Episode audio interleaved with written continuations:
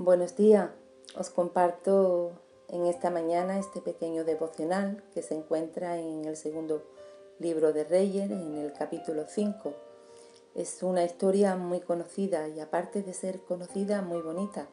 Y también podemos encontrar enseñanza para nuestras vidas. En el versículo 1 al 3 dice, Naamán, general del ejército del rey de Siria, era varón grande delante de su señor y lo tenía en alta estima, porque por medio de él había dado Jehová salvación a Siria. Era este hombre valeroso en extremo, pero leproso, y de Siria habían salido bandas armadas y había llevado cautiva de la tierra de Israel a una muchacha, la cual servía a la mujer de Naamán. Esta dijo a su señora, Si rogare mi señor al profeta que está en Samaria, él lo sanaría de su lepra. Si buscamos en Internet personas influyentes, el buscador te llevará a una larga lista de las personas más influyentes del mundo. Pero en ella no encontrarás el nombre de las personas que limpian sus casas o le cocinan.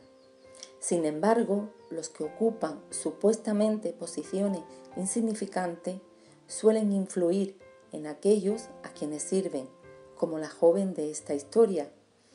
Como hemos leído al principio, este general era valeroso en extremo, pero leproso, una enfermedad que pone fin a cualquier carrera y puede cambiar la vida completamente. Como hemos visto en el versículo 3, esta joven que este hombre había tomado cautiva de la tierra de Israel, le dijo a la esposa de Naamán que un profeta de Samaria podía sanarlo. Pero Naamán, un gran héroe que estaba acostumbrado a recibir respeto, se sintió ofendido. Esto lo podemos ver en el versículo 10 y 11, cuando Eliseo lo trató como una persona común. Naamán, como hombre orgulloso, esperaba un trato especial y se enojó porque Eliseo lo había mandado a bañarse en el río Jordán. Claro, bañarse en un gran río era una cosa, pero el Jordán era pequeño y sucio. Esto lo vemos en el versículo 12. Y en el versículo 13 vemos como sus siervos le rogaron obedecer las órdenes del profeta. Naamán tuvo que humillarse y obedecer.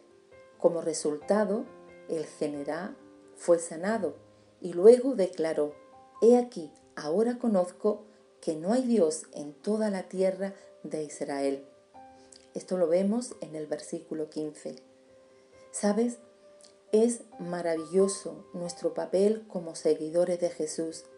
Debemos ser personas influyentes que puedan guiar a otros a Cristo Jesús el único que puede cambiarlas y transformar.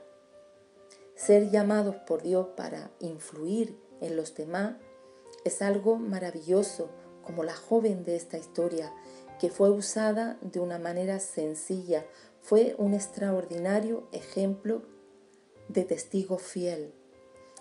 No creas que no eres nada. Tú puedes ser esa persona que Dios use para guiar a otros a Cristo. Dejémonos usar por Cristo como esta joven que a pesar de que había sido tomada, que era esclava, ella sabía en quién había creído, quién era su Dios y lo que su Dios podía hacer. Seamos de los que influyen en nuestra sociedad. Bendiciones y un fuerte abrazo.